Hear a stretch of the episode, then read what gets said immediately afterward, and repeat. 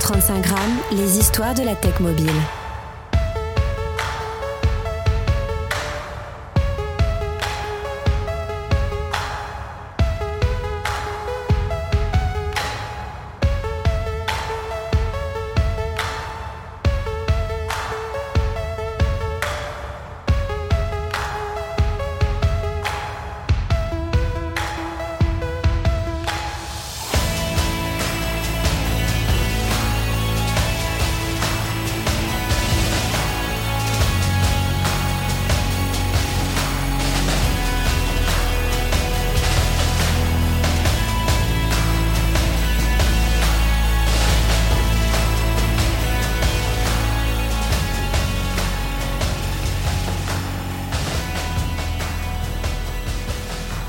135 grammes, ce sont les histoires et les conversations de la tech mobile. Je suis Christophe Remey, bienvenue dans l'épisode 6 de la saison 5. Ce podcast a une signification particulière pour moi car il évoque une rencontre que j'ai eue avec un pionnier de la tech en 2000.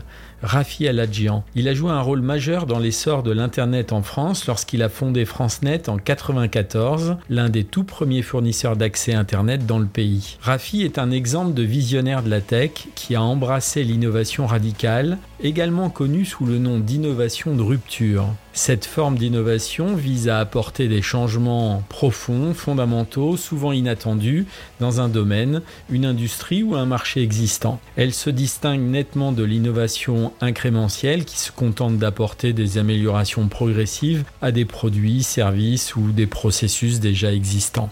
Sous la direction de Rafi, FranceNet a connu une croissance rapide et est devenu un acteur majeur de l'Internet en France. L'entreprise non seulement fournissait des services d'accès à Internet, mais elle a également élargi son champ d'action pour devenir un hébergeur et créateur de sites web pour de grandes entreprises telles que La Redoute, Carrefour, TF1, L'Oréal, Banque Directe et bien d'autres encore. Quand j'ai rejoint l'équipe de FranceNet, j'étais l'un des 80 employés. Mais au fil du temps, l'entreprise a évolué pour devenir Fluxus, hébergeant ainsi 30% des entreprises du CAC 40 avec une équipe comptant plus de 250 collaborateurs. Cependant, comme beaucoup d'entreprises de l'époque, Fluxus a été touché par la bulle Internet de l'an 2000. En 2003, Rafael Adjian a pris la décision de vendre l'entreprise à l'opérateur British Telecom.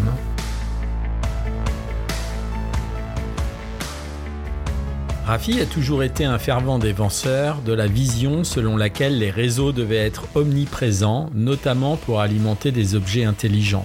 Deux lancements notables ont illustré cette innovation radicale en France. En 2003, la société Violet a introduit le Nabastag, un lapin de 23 cm de hauteur connecté. À cette époque, les Parisiens se sont précipités pour acquérir 5000 Nabastag en seulement 10 jours et plus de 180 000 exemplaires ont été déployés par la suite. Ce qui rend le Nabastag unique, c'est sa capacité à envoyer et recevoir des MP3 par exemple, des messages vocaux ainsi qu'à fournir divers services il pouvait annoncer des informations telles que les prévisions météorologiques, les rapports boursiers, les titres d'actualité, servir d'alarme, gérer les emails et les alertes, afficher des flux RSS et MP3 entre autres. De plus, il avait développé, enfin en tout cas ses équipes à Rafi avaient développé une API qui était disponible pour programmer le Nabastack avec des liaisons pour plusieurs langages de programmation tels que Java, Perl, Python, PHP. Là aussi très innovant. Les versions Nabastack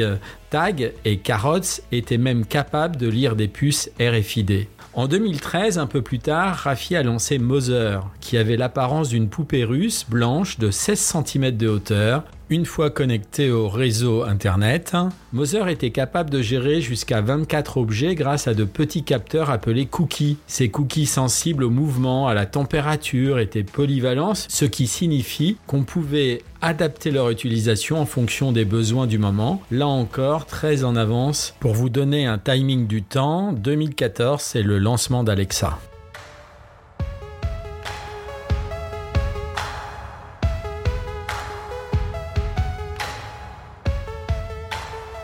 Bien sûr, il a fondé de nombreuses autres entreprises, au total 23 pour être précis. Rafi peut être qualifié d'entrepreneur, de pionnier de l'Internet des objets, IoT, d'innovateur et de visionnaire. Ces qualificatifs d'ailleurs ne sont que quelques-unes des manières de décrire Rafi Aladjian en fonction de son parcours et de ses réalisations professionnelles, mais celui qu'il préfère est aventurier de la tech. Comme vous le découvrirez lors de la conversation que j'ai eue avec lui, Rafi est une source d'inspiration et il partage son point de vue sur de nombreux sujets. Au cours de cette conversation, nous vous présenterons également l'une de ses créations les plus récentes, l'application Juice.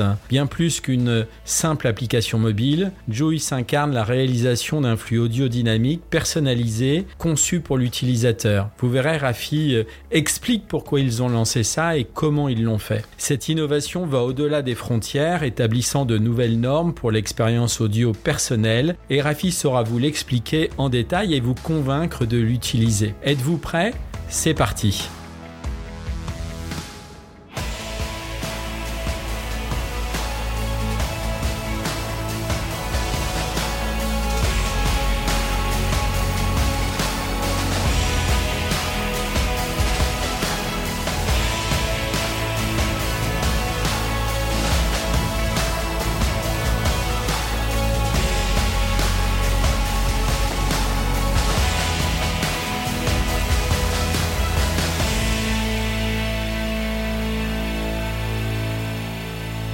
Rafi, bonjour. Euh, je suis très heureux de, pouvoir t'avoir euh, sur euh, le podcast de 135 grammes. On va parler assistants vocaux, intelligence artificielle, modèle économique, mais surtout de, de la création que tu as que tu as fait il y a quelques quelques mois, qui est une application que tu as cofondée qui s'appelle Juice. Alors on va y revenir plus précisément avec pas mal de questions. Mais pour démarrer, plutôt que de te présenter, parce que dans nos auditeurs, je pense qu'il y a des, des gens qui te connaissent très bien, mais d'autres qui te connaissent pas forcément. J'aimerais que tu te présentes et je reprendrai pas ce que tu diras. Tu te présentes comme tu veux, Rafi. À toi. Euh, bon, bonjour déjà. Bonjour Christophe. Bonjour à tous ceux qui, qui écoutent euh, ce podcast. Je m'appelle Rafi. Je vais bientôt avoir 62 ans. Je, je suis un aventurier de la technologie. C'est le terme que je préfère. J'ai longtemps réfléchi à ce que j'étais. Euh, je pense qu'aventurier de la technologie, c'est ce que je préfère. Parce que j'ai cette image de de, Indiana Jones dans les aventuriers de l'Arche perdue où Indiana Jones met le pied dans le vide dans un dans une des épreuves euh, auxquelles il est confronté euh, et un pont apparaît sous son sous son pied au moment où il met le pied dans son vide et dans le vide et, j'ai l'impression d'avoir fait ça toute ma vie. Donc voilà, j'ai commencé très tôt dans les années 80 dans le Minitel, donc je suis vraiment vieux. Dans les années 90, j'ai créé la toute première boîte de l'internet français qui s'appelait FranceNet qui ensuite a changé de nom pour devenir Fluxus. Après, je me suis dit mais il n'y a pas de raison que les gens aient l'internet que chez eux, j'ai créé Ozone pour avoir de l'internet Internet mobile. J'ai créé Violet pour faire de l'Internet des objets et des assistants vocaux avec un truc qui s'appelait Nabastag, le premier lapin communicant. Ensuite, j'ai fait de l'intelligence artificielle et des objets connectés avec euh, Sense, où le, but n'était plus de faire des objets connectés, mais de donner du sens aux, data qui étaient, euh, qui étaient récupérés. Et depuis deux ans, je fais la phase suivante de, de toute cette aventure qui s'appelle Juice et dont on va parler et qui est euh, pour moi ce que j'appelle le post-web, c'est-à-dire la ce qui vient après la génération de tout ce qu'on a connu jusqu'à présent, qui va en fait des premières euh, inscriptions sur les sur les murs des grottes des hommes préhistoriques jusqu'à jusqu'au smartphone. Qu'est-ce qui vient après? Et c'est ça que j'appelle le post-web. Ok, bah, belle présentation, euh, merci Rafi. Alors on va rentrer dans, le vif du sujet. Quand tu as quand tu as créé Juice, ça a combien de temps là? Vous l'avez créé quand? Euh, Juice a démarré en 2019 euh, à Palo Alto euh, et plus concrètement la société a, a, été créée en 2020 en France et la première version de l'app est sortie en 2021. La version actuelle a été lancée en 2022. Alors, est-ce que tu peux nous expliquer en quoi consiste exactement Juice et, comment fonctionne le service?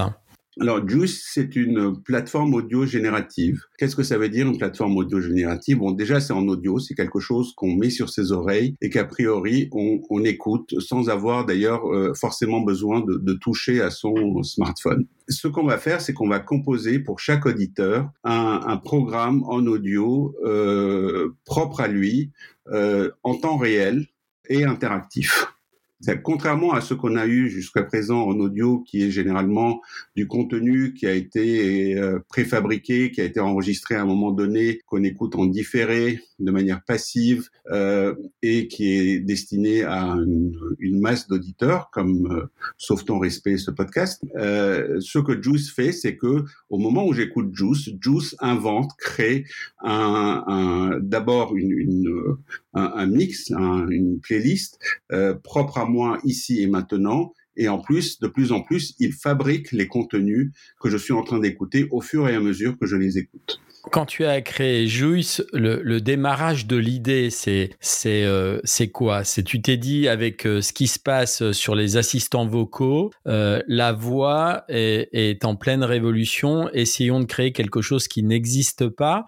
C'est c'est ça l'idée de départ? C'est le, le, le, mythe fondateur, parce que chaque boîte a son mythe fondateur. C'est un, un, dîner avec mon, mon, mon copain Félix, qui comme moi est vieux, euh, et au dessert, Félix m'a dit "Regarde, maintenant je porte un appareil auditif." Et il, a sorti de son oreille ce, truc que j'ai trouvé merveilleux de de, de, de, de miniaturisation et de, et de, technologie, parce que je m'en étais pas rendu compte. Et il me dit "Avec ça, euh, je, à la fois j'entends les bruits ambiants, mais aussi certains sons que mes oreilles n'entendent pas. Euh, je le porte toute la journée. Parfois même, j'oublie que je le porte parce que je prends ma douche avec. Et, et j'ai trouvé que c'était extraordinaire ce, ce, ce truc-là parce que ça voulait dire que désormais on pouvait souffler à l'oreille des gens euh, en permanence euh, quelque chose il aurait été propre. À l'époque, c'était en 2017, on parlait beaucoup des Google Glass et tout le monde imaginait qu'on allait faire des, lunettes de réalité augmentée où les gens allaient pouvoir voir en plus de ce qu'ils voyaient, que leurs yeux voyaient des informations additionnelles. Et je me suis dit, peut-être que les lunettes, c'est très compliqué, euh, on est très très loin d'arriver à faire ça. Peut-être que entendre les choses, c'est-à-dire avoir une info qui m'est propre, qui m'est soufflée à l'oreille euh, ici et maintenant, c'est la piste pour pouvoir faire cette, cette réalité augmentée plutôt en audio que en, que euh, qu'avec des lunettes. Et c'était d'autant plus faisable que non seulement Félix qui avait une vraie prothèse auditive, euh, mais Apple a lancé juste derrière les AirPods. Et les AirPods, c'était fantastique et c'est toujours fantastique parce que la disparition du fil des, des écouteurs changeait absolument tout parce que les, les, les gens ont tendance à les porter en permanence. Quand on a des AirPods, euh, d'abord il y a ce mode qui s'appelle le mode transparent euh, qui permet d'entendre à la fois les bruits ambiants et ce que ce que ce qu'on joue dans à l'intérieur des AirPods. Et puis comme on n'est pas encombré par le fil on les porte un peu comme des prothèses. Donc c'est la c'est la version jolie glamour de la prothèse auditive de mon de mon copain Félix. Et quand on regarde autour de soi quand on regarde les gens autour de soi dans le métro tout le monde a des écouteurs dans les oreilles. Tout le monde est en train d'écouter quelque chose. Donc il y a pratiquement autant d'écoute de de de d'écouteurs aujourd'hui euh, un peu partout euh, qu'il n'y a de euh, pratiquement de, de, de smartphones. Enfin, peut-être un peu moins, mais quand même, il y a une base installée de 2 milliards d'écouteurs partout. Donc, en termes de, de base installée, qu'est-ce qu'on peut faire de mieux que 2 milliards de bases installées? Si on rajoute à ça tout ce qui est autoradio, tous les autoradios smart, les enceintes, euh, les enceintes Bluetooth et tout ça, aujourd'hui, on a les moyens de diffuser une information audio à tout le monde. Alors, cette, cette capacité, aujourd'hui, on l'utilise toujours avec des contenus en audio qui sont les mêmes qu'il y a 20 ans.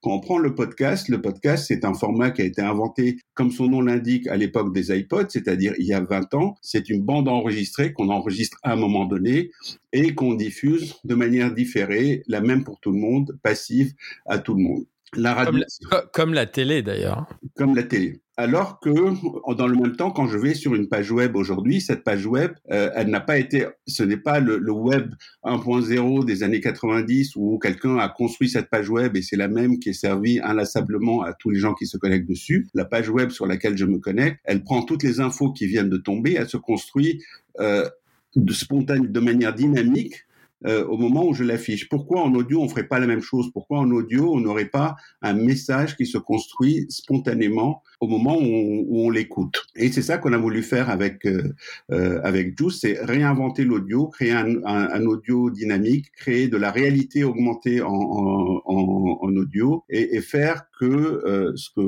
que chacun puisse être accompagné en permanence d'un espèce de, couche d'information qui l'accompagne partout, euh, qui à la fois le distrait, l'entretient, l'informe, euh, lui est utile selon ce qu'il est en train de faire. Il faut expliquer à ceux qui nous écoutent que Juice, tu peux personnaliser effectivement euh, ton mix, c'est-à-dire ton, ton flux de news, de podcasts, de musique euh, et de extras. C'est ce que vous appelez euh, dans les extras, c'est mon histoire épique. Héloïse raconte l'actu, donc c'est c'est c'est la voix d'une enfant, c'est c'est magnifique. une horloge, la météo, enfin bref, il y a, y a pas qui sont en train d'arriver. Ouais, il y a pas mal de choses. Et si si on on, on dit bah je veux des news, euh, donc on, ajuste euh, si on veut un peu, euh, beaucoup, passionnément des news. Et dans les news qu'on veut, on dit bah je veux des news à la une, de culture, d'économie, d'environnement. Pareil, on dit j'en veux un peu, j'en veux beaucoup, j'en veux passionnément. Si par exemple je prends la culture, et bien là, il y a un troisième filtre général, cinéma, musique, art, et on peut décocher, choisir ce qu'on veut, etc. C'est c'est dingue parce que c'est c'est d'une richesse incroyable et en fait on pourrait même euh, euh, construire son, son flux euh, à la volée. Bah, il est fait à la volée d'ailleurs, mais on pourrait, on pourrait le changer avec ces, ces, ces paramètres quasiment tous les jours si on voulait pour dire bah, je veux passionnément plus de culture, je veux beaucoup moins d'économie et je veux pas du tout d'international par exemple. parce qu'aujourd'hui, c'est vrai que en termes de news, si on écoute la télé, si on écoute la radio et qu'on regarde Internet, bon encore Internet, on a encore la main. Mais la radio, la télé, euh, c'est toujours le même type d'information qui passe alors que là, Juice permet de vraiment dire euh, ce que l'on a envie d'écouter et, d'avoir. Donc ça, c'est formidable. Euh... On agit à deux niveaux euh, sur, l'information. D'une part, il y a sur les thématiques, comme tu dis. Euh, si j'aime pas du tout le golf, si je déteste le golf, la F1 ou l'Amérique latine ou le, je sais pas, le théâtre, je peux dire ne me joue jamais de golf, de F1, d'Amérique latine ou de théâtre. Ensuite, à l'intérieur de chacun de ces sujets, ces infos, ils vont provenir d'un certain nombre de sources. On couvre aujourd'hui plus d'un millier de sources, c'est-à-dire de, médias qui sont à la fois des, médias euh, pour ce qui est de, l'info, de, la presse, et pour les podcasts, des choses euh, qui sont les, radios ou des podcasts natifs et euh, on couvre l'ensemble des opinions. Donc on a qu'on soit c'est ça qu'on voulait favoriser, c'est-à-dire que euh, contrairement aux réseaux sociaux qui t'enferment dans un dans une opinion donnée ou dans une euh, et qui, qui renforce un peu les opinions que tu as en te donnant tout le temps de la même chose, nous notre a priori c'est que tu as le maximum de curiosité et le, le maximum d'ouverture d'esprit. Donc on va te présenter toutes les opinions de l'ensemble du spectre de la droite à, à la gauche, euh, tant que c'est des médias qui ont pignon sur rue et que ce sont pas des, des, des médias suspects. Et puis, euh, par contre, tu as le droit de pas aimer. Si d'un seul coup, tu n'aimes pas du tout Mediapart, ou tu aimes pas Macron, ou tu aimes pas Mélenchon, ou tu n'aimes pas euh, euh, Valeurs Actuelles, ou Le Figaro, ou Libé, tu peux dire, je ne veux pas Libé, je veux pas Mélenchon, je veux pas Valeurs Actuelles. Euh, et donc, il y a aussi cette ouverture sur l'ensemble des infos de quelque provenance qu'elles soient. J'imagine que vous récoltez de la data à travers les usages euh, et que ça va vous aider peut-être euh, à proposer euh, des choses diverses et variées dans, les, dans les mois et les années qui viennent. Il y a quand même un frein, Rafi, à tout ça alors, c'est pas un frein pour Juice, c'est un frein général pour le pour ce type d'application, y compris pour les assistants vocaux. C'est qu'on est toujours euh, dans la demande. C'est, je m'explique. Euh, et, et d'ailleurs, ce que tu as expliqué avec les AirPods, c'est très intéressant parce que moi, j'ai écrit un post sur Service Mobile qui date il y a 2-3 ans, euh, quand les premiers AirPods sont sont sortis, pour montrer que en fait, les AirPods pourraient très bien euh, agir avec du contexte et et réagir à ce que tu as envie d'entendre ou ce que tu as envie de, savoir sur le moment. Je m'explique. Aujourd'hui, quand on ouvre une application de type Juice ou un assistant vocaux, on est obligé de lui demander quelque chose de précis. Juice, on lui demande pas, mais on a paramétré ce qu'on veut. Donc euh, dès qu'on va ouvrir Juice, on appuie sur le lecteur et il nous livre l'information. Moi, ce que j'aimerais, et je pense que ça va arriver dans les mois et les années qui arrive. Peut-être que la technologie n'est pas encore euh, bien assise, en tout cas à travers des AirPods. C'est si je mets des écouteurs, comme tu l'as fait remarquer euh, euh, très justement, il y en a des milliards aujourd'hui qui, qui sont qui équipent les, les gens. C'est que je puisse demander à ces écouteurs des choses précises. Donne-moi l'heure. Peux-tu me, me raconter une histoire? Quelles sont les dernières news? Peut-être plus si à mon contexte, je vais courir sur un run, est-ce que tu peux me mettre un podcast qui dure 20 minutes parce que je ne cours que 20 minutes? Je suis dans la cuisine, je voudrais la, recette pour faire les crêpes, mais je veux pas que ça dure plus de 5 minutes. Enfin, je te donne des idées comme ça qui sont peut-être les plus judicieuses, mais est-ce que tu penses qu'on va y arriver à ça, Rafi, ou est-ce que c'est c'est pas du tout l'enjeu? Non, mais ce que tu décris, c'est exactement l'ambition de, de, de Juice. C'est pour ça que ça s'appelle Juice. Au départ, Juice devait s'appeler Jiminy Cricket. Notre modèle, au départ, c'était Jiminy Cricket. Je veux avoir sur mon épaule un, un, assistant bienveillant qui, en permanence, me glisse à l'oreille les infos que j'ai besoin de, de, de, savoir. Et si j'ai besoin de savoir rien de particulier, il peut me distraire ou même se taire. Ce qui, en termes d'algorithmie, est beaucoup plus difficile. Le plus difficile à faire, c'est savoir quand on ferme sa gueule, ce qui est très difficile à faire.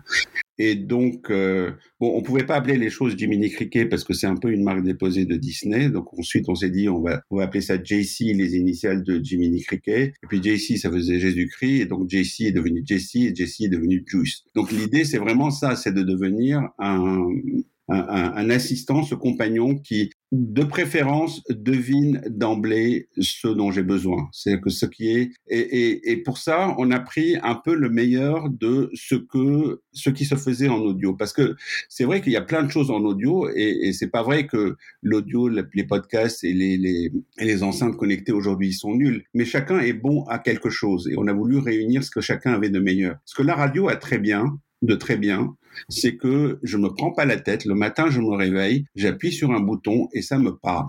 Et ça me parle et globalement, ça me dit des choses qui sont plutôt intéressantes. Bon, c'est pas exactement ce que je veux, mais le matin, ce que j'ai envie de faire, c'est du café. J'ai envie qu'on me parle et j'ai pas envie de passer mon temps à, me dire mais qu'est-ce que j'ai envie d'écouter ce matin? Euh, donc ce côté spontané, euh, proactif de la radio est, est formidable euh, et, ça me fait découvrir des choses auxquelles je m'attendais pas, euh, etc. Donc quelque chose qui, qui, serait entièrement à la demande et quelque chose de, de très fatigant.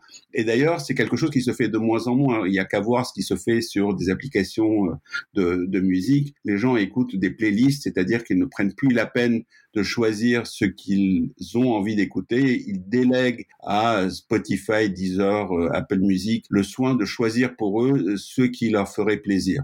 Donc ça, c'est une bonne partie. Ensuite, euh, sur les, le côté podcast, on a une granularité de contenu qui est extrêmement importante. Mais le problème des podcasts, euh, c'est que d'abord, ils sont pas en temps réel. Et ensuite, euh, qu'on a un problème de découvrabilité des podcasts. C'est qu'une fois que tu as fait un podcast, il est quelque part dans un catalogue. Et, et sauf si tu, tu, communiques comme une bête, je vois pas comment les gens découvrent ton podcast. Sauf si tu es Radio France, auquel cas, euh, tu es déjà Radio France. Donc, pas exact. Donc peut-être que quelque chose qui me fait découvrir des contenu, ce côté proactif, ce côté d'écoute de, cette aide à la découvrabilité de contenus originaux, nouveaux, pertinents par rapport à ma situation est quelque chose d'utile. Et puis, il y a le côté totalement interactif des enceintes connectées qui ont fait du reste le contraire de ce que nous avions fait à l'époque avec Navastag. Ils sont là, ils attendent qu'on leur demande quelque chose. Et résultat, l'expérience prouve aujourd'hui avec toutes les enceintes connectées qui existent, c'est que quand tu attends que quelqu'un te demande quelque chose, les gens te demandent, ne te demandent rien ou alors deux, trois choses convenues comme euh, compte trois minutes parce que je suis en train de faire cuire des œufs, euh, moi de la musique, etc. Donc les, les trois, quatre cas d'usage de, de, de, de, d'un Google Home ou d'un Alexa sont, sont extrêmement connus, sont, sont, sont très limités. Alors que l'interactivité, le plus souvent, tel qu'on le rencontre dans la vie réelle, c'est une interactivité négative. Je ne sais pas ce que je veux, je sais ce que je ne veux pas, et je sais ce qui m'intéresse. Donc quand on regarde tout, mais de, de la télé, ça a toujours été ça, c'est-à-dire que je, je, je monte des, des, images, je sais pas ce que je veux, je regarde TF1, et puis si ça me fait chier, je zappe et je vais à la à l'image d'à côté. Mais mais c'est beaucoup plus confortable que de passer la soirée à, à, à, balayer euh, Netflix en se demandant qu'est-ce que je vais regarder et, et, aller se coucher en ne regardant rien. Euh, c'est pareil sur les réseaux sociaux. Sur les réseaux sociaux, j'ai une succession de, de, propositions et si quelque chose m'intéresse, je vais pouvoir euh, choisir, réagir, euh, euh m'engager pour en savoir plus sur une proposition qui m'est faite. Donc c'est un peu le modèle de Juice. On propose des choses, on fait découvrir des choses à charge pour l'utilisateur puisqu'on est interactif et que l'utilisateur peut interagir avec le contenu, avec la voix en disant tiens ça c'est intéressant, est-ce que tu peux m'en dire plus? Très bien. J'ai d'autres questions, mais on va, on va les garder pour après parce qu'on écoutera un petit morceau de Joyce là. Quel, est, quel a été votre plus grand défi euh, dans, dans le développement de, de Joyce? Euh, rendre l'expérience agréable. C'est-à-dire que tout ce que je viens de dire, bon, quand tu l'expliques aux gens, ils te disent ouais c'est génial et tout, mais à l'arrivée c'est quand même quelque chose que tu dois, euh, qui doit être agréable à l'oreille. Euh, et il y avait un grand défi qui est que bah, pour faire tout ce que je viens de te dire, il fallait passer par quelque chose qui qui sent le soufre, qui s'appelle une voix de synthèse ou une voix de robot. Et quand on dit c'est des voix de robot, les gens nous disent ah les voix de robot. Et donc nous on a assumé le fait que c'était des voix de robot et on a fait beaucoup de travail sur comment on rend acceptable des voix de des, voix de robots. On a fait beaucoup de travail de, sound design. on a souvent plutôt tendance à, parler d'intelligence artificielle, comment on génère ses voix, comment on fait des NLP pour choisir les articles, etc. Mais il y a des choses beaucoup plus plus fines qui sont qui sont du design, qui est comment on, on fait pour que ces, ces, ces, voix de robots, avec leurs défauts, deviennent quelque chose qu'on peut écouter sur des, des, parfois des gens écoutent euh, deux ou trois heures de de de, de juice euh, d'affilée. Donc ça veut dire que nos nos voix de robots, d'abord elles sont de bonne qualité, mais l'habillage aide à les rendre beaucoup plus acceptables. je te propose de, je, vais lancer Joyce et on va écouter justement. C'est parti. Voici l'essentiel, l'actu qu'il ne faut pas rater. Inflation, les plus gros industriels de l'agroalimentaire acceptent de rouvrir les négociations sur les prix avec les supermarchés d'ici à la fin du mois. La principale instance représentative du secteur a annoncé après une réunion à Bercy mercredi, une reprise prochaine des discussions avec les distributeurs, qui espèrent pouvoir faire baisser les prix en rayon. Elon Musk tease sur deux nouvelles voitures Tesla à moins de 25 000 dollars, en annonçant une projection de vente délirante pour l'an prochain, Elon Musk a évoqué la silhouette d'un futur modèle. Victoire de Teddy Riner aux mondiaux de judo. En tout cas, ce qui est dingue dans ces voix euh, de, de robots, c'est que vous avez eu une super idée. Tu, tu, tu l'as dit juste avant, c'est du sound design. C'est-à-dire que vous avez mis la musique, en fait, et qui fait que ces voix ne, enfin, moi, je trouve, passent euh, euh, relativement bien et sont pas du tout les voix de robots. Bon, elles ont fait des progrès, ces voix de robots, quand même, Rafi, là. Oui, d'une part, les voix de robots elles-mêmes ont fait des, des, des progrès on n'est pas du tout au niveau des voies de robots qu'on avait utilisées il y a 15 ans sur Nabastag. Mais en plus de ça, il y a cet effet de la musique, enfin les, toutes les expériences qu'on a faites pour euh, euh, pour les rendre acceptables. Mais il y a d'autres facteurs qui les rendent acceptables. L'humour est un truc assez utile.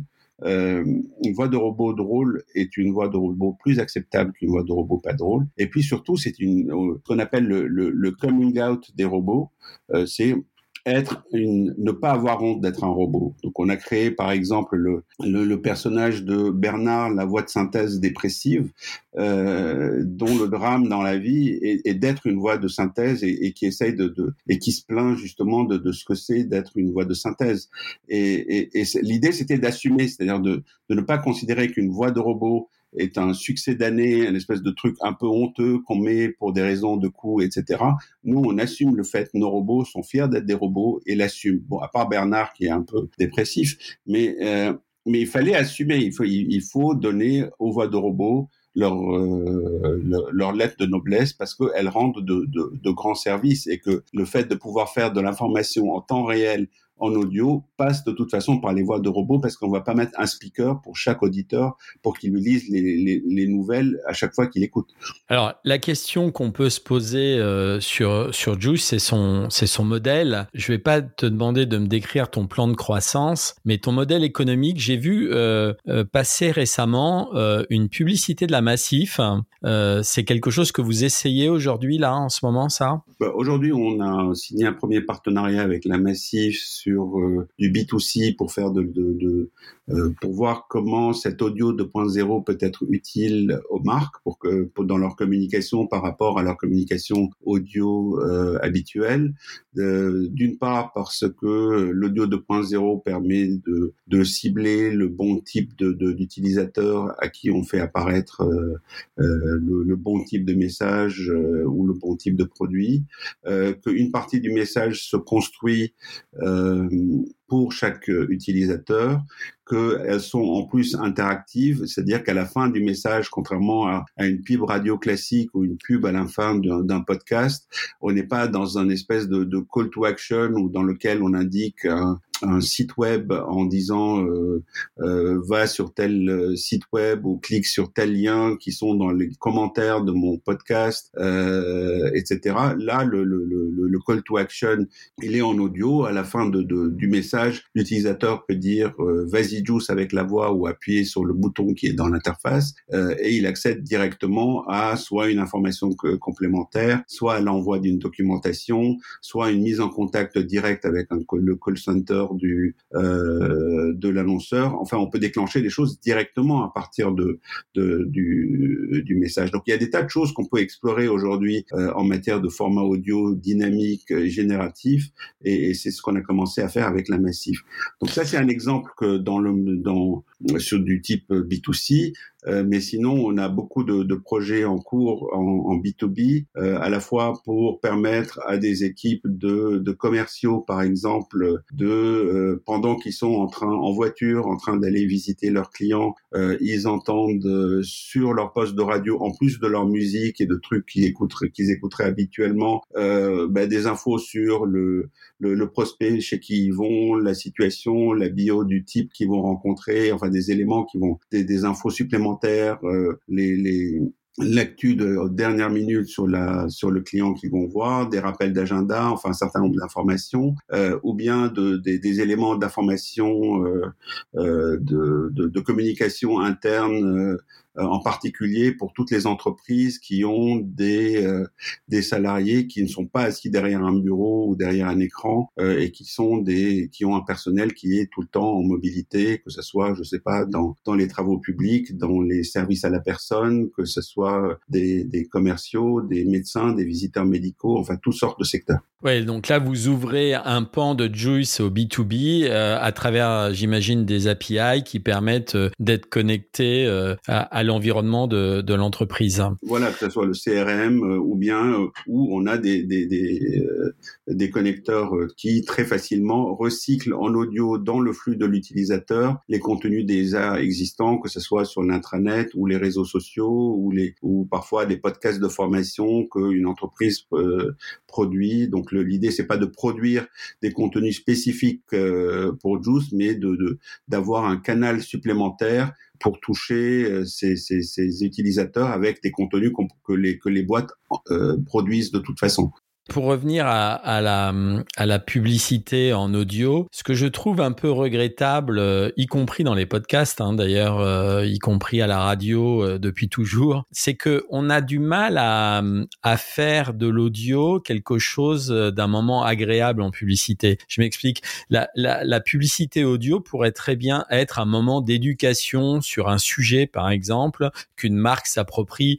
par exemple, un opérateur mobile pourrait se dire, bah tiens je vais délivrer une dizaine de messages. Euh, alors ils le font des fois à travers euh, d'ailleurs la vidéo sur sur des, des chaînes comme YouTube, etc. Mais ils pourraient le faire en audio. Et je trouve que dans Juice, voilà, avoir un contenu euh, d'éducation ou un contenu instructif qui passe à travers une marque qui dit bah je vous accompagne, je sais pas moi par exemple sur l'impact environnemental et je vous délivre je sais pas 10 ou 15 messages, c'est c'est pas courant quand même, c'est pas c'est pas rentré dans les mœurs ça. C'est exactement ce qu'on ce qu'on fait aujourd'hui avec la, la massive dans les messages que, il y a peut-être deux messages qui sont de, de type euh, purement euh, publicitaire mais la plupart des des, des, des contenus qu'on délivre sur la massive c'est des c'est des messages de, de témoignages réels euh, utiles même pas brandés massifs par ailleurs sur euh, sur la parentalité sur, sur, les sur les addictions et comment s'en sortir sur comment quoi faire de son temps au moment de la retraite et qui sont pas du tout promotionnels pour la massive, c'est juste des, contenus utiles que n'importe qui peut, écouter et qui sont proposés par la massif. Et, je crois que ça, ça, marche beaucoup mieux comme ça. Euh, on a beaucoup plus de l'attention et ça permet de construire beaucoup mieux la marque en faisant ça que d'avoir un message purement euh, publicitaire et, et racoleur. C'est clair.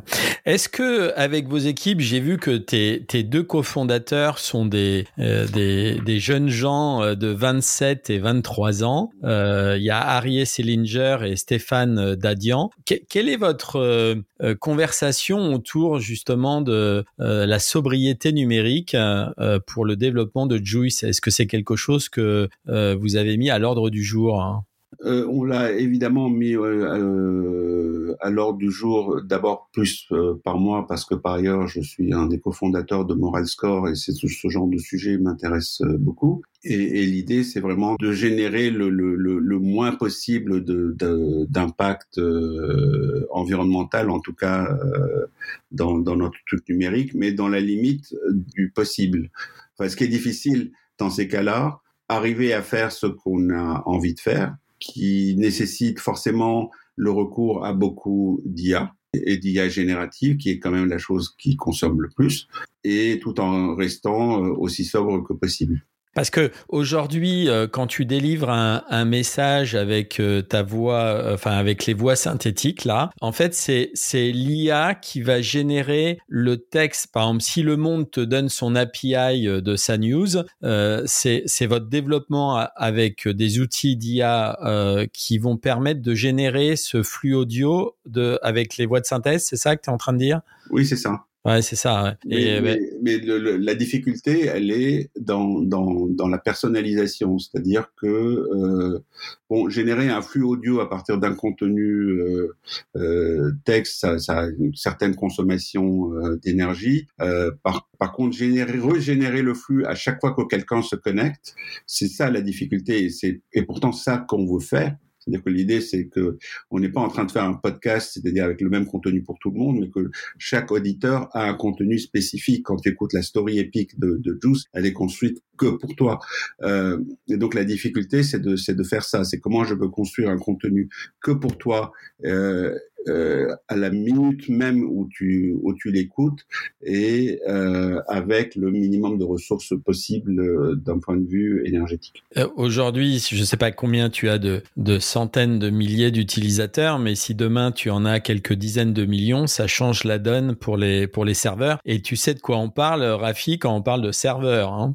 Oui, bien sûr, j'ai grandi là-dedans et en plus à une époque où c'était beaucoup plus euh, compliqué et lourd et énergivore qu'aujourd'hui. Donc je suis très très sensible à ce sujet-là. Mais, mais l'intelligence, elle passe par là. L'intelligence artificielle, elle sert aussi à ça, c'est-à-dire que ne générer que ce dont on a besoin. C'est-à-dire que si quelque chose a déjà été généré, éviter de le régénérer. On va changer un peu de sujet. Euh, euh, on va parler d'intelligence artificielle. J'aimerais bien avoir ton avis, euh, comme tu t'es présenté tout à l'heure et quand même que tu, tu as, euh, euh, si tu veux, une expérience de l'internet depuis euh, le, le, départ. Comment tu vois ce, ce, phénomène d'accélération? Tout à l'heure, je te disais en intro, pour la petite histoire, quand tu as créé FranceNet, donc c'est devenu Fluxus et c'était une boîte pour ceux qui nous écoutent qui ne connaissaient pas Fluxus, qui permettait d'avoir une solution globale de bout en bout pour les, les marques, c'est-à-dire il y avait le conseil, le design, l'ingénierie et l'hébergement et Fluxus a hébergé euh, une bonne partie du CAC 40, euh, la Redoute, euh, les sites de Carrefour, les sites de TF1. 30% du CAC 40 qui était hébergé chez nous. voilà, Banque Direct, pour ceux qui ont connu ces premières banques online, elles étaient hébergées chez Fluxus. le Monde, la plateforme L'Oréal, quel coup Europe, ouais, Europe Web, voilà, et eux, ils avaient une pléthore de, de sites, il y en avait un, un paquet. Enfin voilà, donc et alors quand tu as créé Fluxus tu as créé Influx, c'est un magazine que tu offrais aux entreprises. Et dans, ces, dans, ce magazine de Influx, tu parlais déjà d'intelligence artificielle. Donc, toi, ta vision euh, depuis euh, le départ de l'Internet, tu, tu, vois ça comment l'intelligence artificielle? C'est fait pour euh, accélérer technologie, c'est nous rendre la vie plus utile, ça va partir dans tous les sens et ça va être ingérable. Comment tu vois les choses, toi, Rafi, là Bon, enfin, le, le sujet de l'intelligence artificielle est extrêmement vaste, donc je ne sais pas si on peut avoir un avis de, euh, global, mais, donc je, vais peut-être me, restreindre au, sujet à la mode du moment et qui par ailleurs se trouve être le, mon sujet. Euh, le, sujet qui m'excite le plus en ce moment, c'est l'IA générative, le chat GPT, tout ça. Et, ce que je trouve intéressant dans, dans Chat GPT, bon, contrairement à tout ce qu'on raconte partout sur Chat GPT, sur le fait que ça va remplacer le job de tout le monde et que Chat GPT va écrire des livres et qu'il va écrire des articles, journaux, etc. Je trouve ça totalement débile parce que de toute façon, euh, le problème aujourd'hui, c'est qu'il y a déjà trop d'articles, trop de livres, trop de trucs et que personne ne lit. Donc, si, si on met un robot à écrire encore plus d'articles, plus de livres, etc., de toute façon, si personne les lit, ce qu'il faudra faire, c'est de, de, recréer une IA qui lit les articles parce que de toute façon, euh, à part pour euh, euh pour gruger le SEO de Google pendant quelques temps, ça sert absolument à rien. Non, ce qui est très intéressant avec l'IA générative, c'est que ça change pour le coup complètement le paradigme de ce qu'on avait jusqu'à présent. Et, quand je dis jusqu'à présent, c'est depuis la nuit des temps. Jusqu'à la nuit des, depuis longtemps, il y avait produire de l'information, produire des contenus, mais que ce soit du, de l'écrit, que ce soit de la musique, que ce soit des illustrations, etc. C'était quelque chose de très difficile, pour lequel il fallait beaucoup de temps et du truc. Donc on en faisait peu. Si si tu étais un musicien, ben tu rentrais euh, en studio une fois par an, euh, au mieux.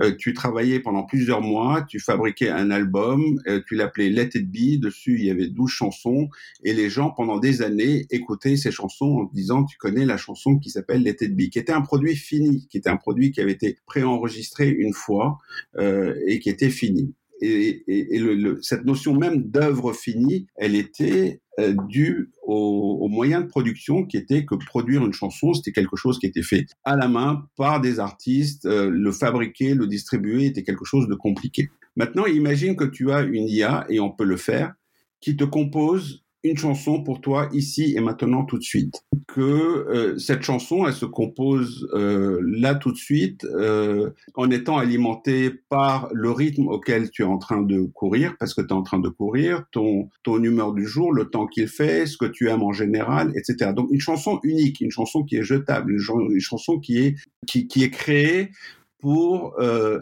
exactement euh, les circonstances dans lesquelles tu es en train d'écouter et qui disparaîtra peut-être après.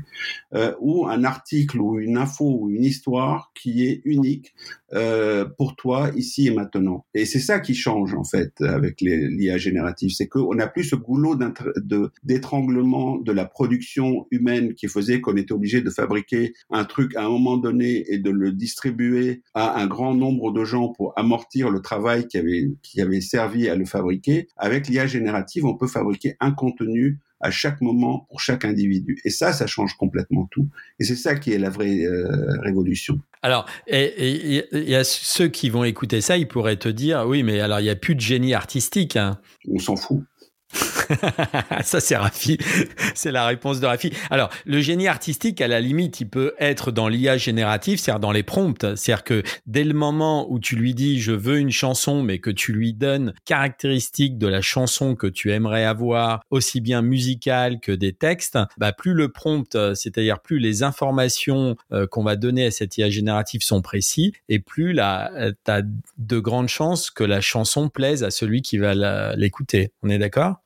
Euh, oui, non, mais le, le, le, d'abord parce que l'IA, elle va s'alimenter d'un certain nombre de, de trucs et qu'elle va apprendre elle-même de, de, de, de ses expériences. Ce qui compte, enfin, jusqu'à présent, on s'est, on s'est, on s'est focalisé sur celui qui fabrique euh, l'information. Mais il faut se placer du point de vue du consommateur. Aujourd'hui, ce qui, est difficile, c'est de plaire à l'utilisateur. Si l'utilisateur il prend du plaisir à écouter ce qu'il écoute, parce que ce contenu a été a pris en compte tout un tas de facteurs dans euh, euh, qui le concernent.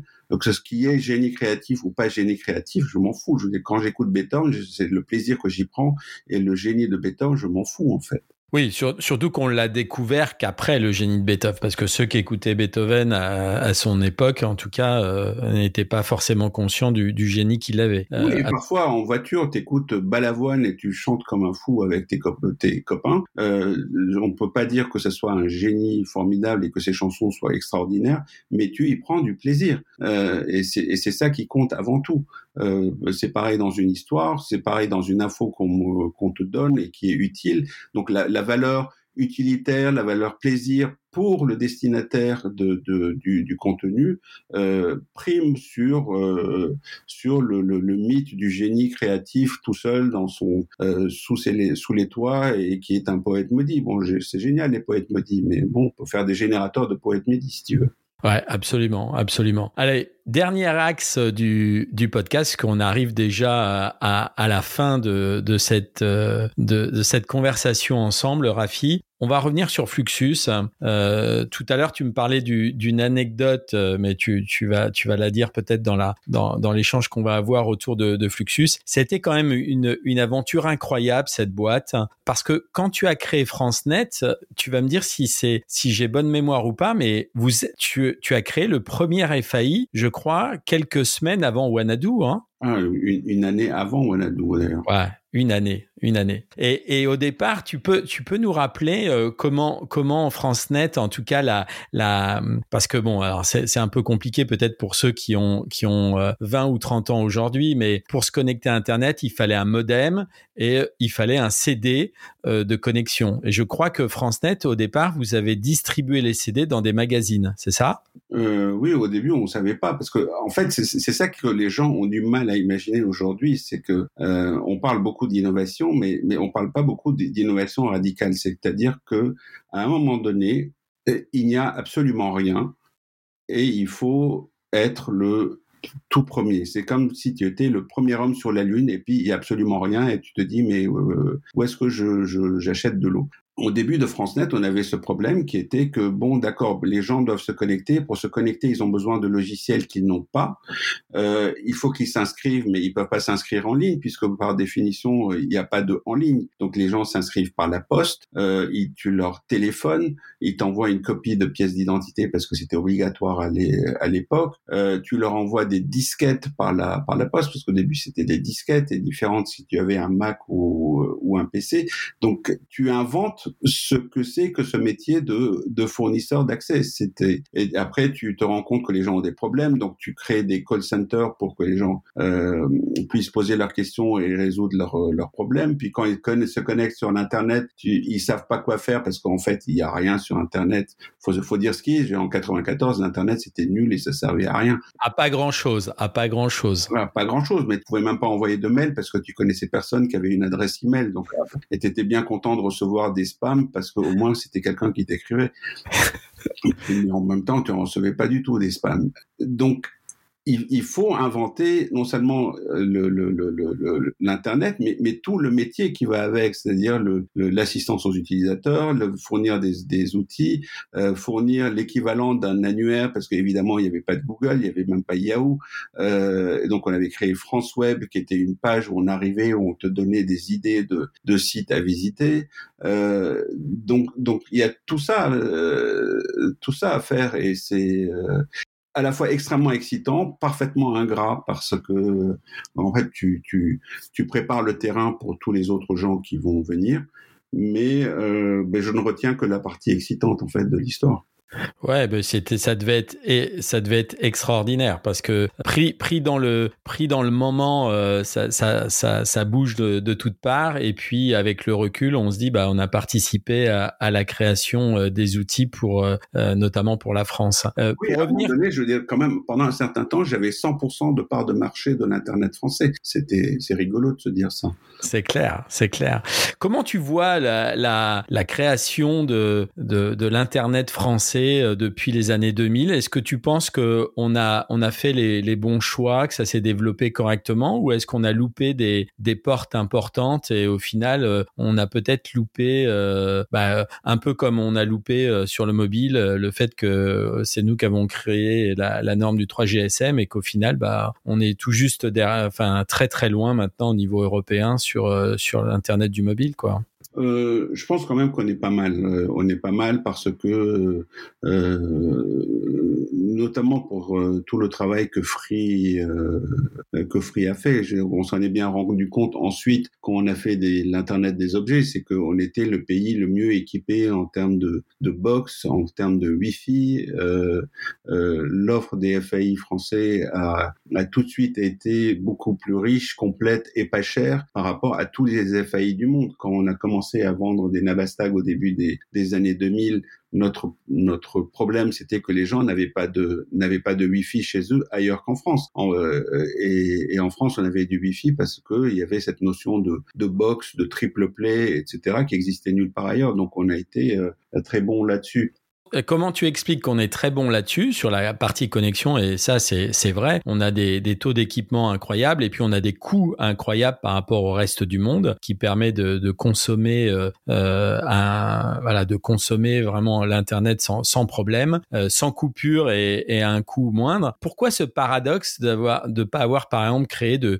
de boîtes euh, incroyables du type, pas moi, un Amazon dans, dans le retail, un moteur de recherche, alors on avait des belles startups et des belles entreprises qui étaient sur ces sujets-là, quoi. Et, aucune n'a percé au final. Parce qu'on a un problème très important en France qui est le problème du financement des, euh, startups. C'est-à-dire qu'aujourd'hui, euh, et, je pensais que ça, allait, ça allait passer, mais c'est toujours le cas aujourd'hui. C'est Aujourd'hui, en France, on n'arrive que à financer des portes ouvertes, c'est-à-dire des quand on va voir un investisseur, il va surtout vous demander si quelqu'un d'autre dans le monde est en train de faire la même chose et il est prêt à, financer plutôt le, régional de l'étape, c'est-à-dire que vous faites en France un truc qui est dont le fonctionnement a été euh, avéré aux, euh, aux États-Unis. Euh, on pas euh, la capacité euh, de on n'a pas de gens qui financent des, des trucs euh, réellement visionnaires où ils sont capables d'avoir une vision propre de ce que sera l'avenir et de le financer. Et donc les cas qu'on a eu, qui sont pas les cas d'ailleurs, qui sont le cas qui est celui de, de, de, de Xavier Niel, et un peu le mien, c'est c'est une génération euh, spontanée qui est apparue à un moment donné, qui n'a pas eu besoin de lever de l'argent parce qu'il s'était fait du fric dans le Minitel. Le, en fait, le, le, le, grand financeur de la technologie française, ça a été le Minitel au départ. On a gagné beaucoup d'argent dans le Minitel et on l'a réinvesti dans, dans l'innovation en France.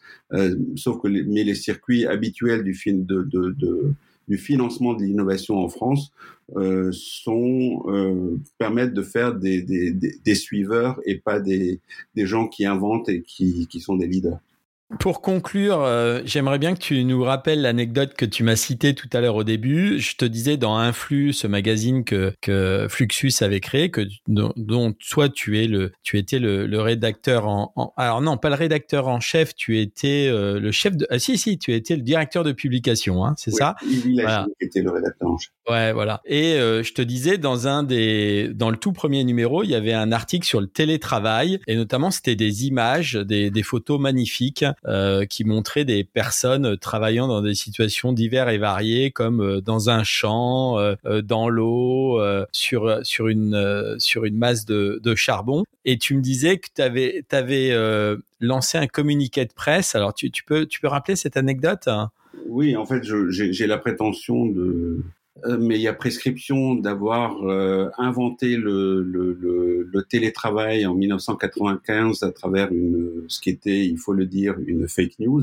En 95, en décembre 95, il y avait eu des, des, des, des très grosses manifs en France où le pays était bloqué, les camionneurs avaient bloqué euh, les, autoroutes, il n'y avait pas de métro, il n'y avait rien, il y avait des, des embouteillages monstres.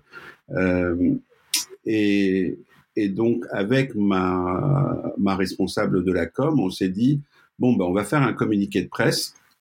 C'était les tout débuts de FranceNet. FranceNet avait euh, un an et demi, euh, dans lequel on disait, ben, à cause des grèves et de l'impossibilité d'aller au bureau, les gens s'abonnent en masse euh, à l'internet pour travailler depuis chez eux. L'internet, ça permet d'accéder à, à, tout et à travailler depuis depuis chez soi.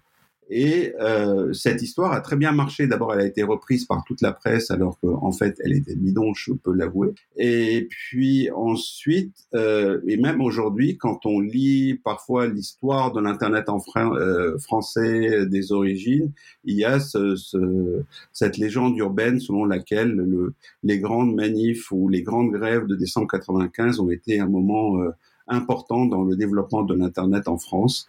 Mais en vérité, euh, ça n'a, il s'est rien passé en décembre 95. Les, les gens se sont pas plus abonnés à ce moment-là qu'ailleurs. Euh, de toute façon, euh, il y avait un problème de base, c'est que les gens n'avaient pas d'ordinateur chez eux, ils n'avaient pas de modem, et puis l'internet, ça leur disait vraiment trop rien. Excellent. Bon, merci beaucoup Rafi d'avoir passé euh, ces 50 minutes euh, ensemble et de nous avoir raconté euh, en tout cas le, le, développement de Juice. Donc j'encourage ceux qui ne l'ont pas téléchargé de, de, la, de la télécharger cette application et, et de voir ce que va faire l'audio. toi tu l'appelles l'audio 2.0 mais c'est vrai que l'audio a besoin d'un coup de jeune et, et, et, tu, en, tu en donnes un sens avec cette application. Merci beaucoup Rafi. Hein. Merci Christophe.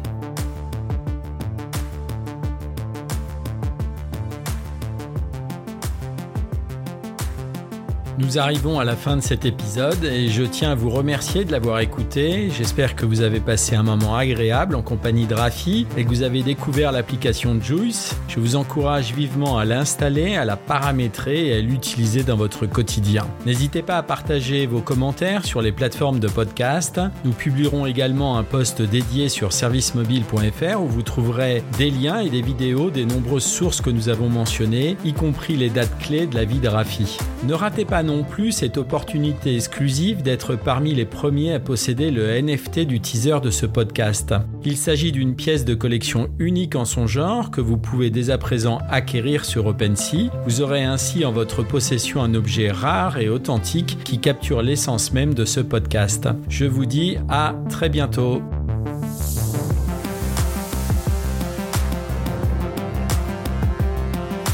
135 grammes, les coulisses de votre smartphone.